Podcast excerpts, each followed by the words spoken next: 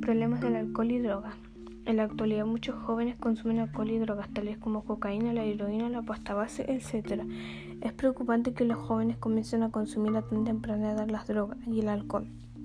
Afectan de distintas formas nuestra salud, mentalmente y socialmente. El alcohol también es un problema a nivel mundial. Generalmente en celebraciones o fiestas se bebe demasiado sin límite.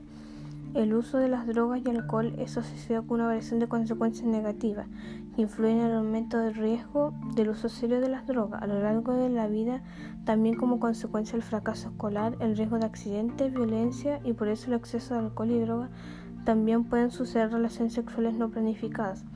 Por otro lado, se continúa vendiendo drogas y alcohol a menores de 18 años y hasta de 12 años.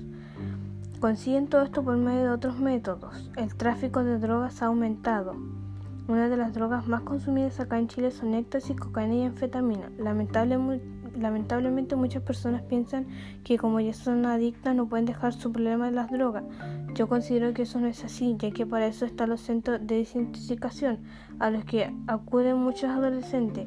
Para solucionar su problema es importante la realización de varios talleres de todos los establecimientos a nivel del país que los profesionales cuenten con más redes de apoyo, acompañamiento, los tratamientos que se requieren. Nuestra salud y bienestar no es un juego.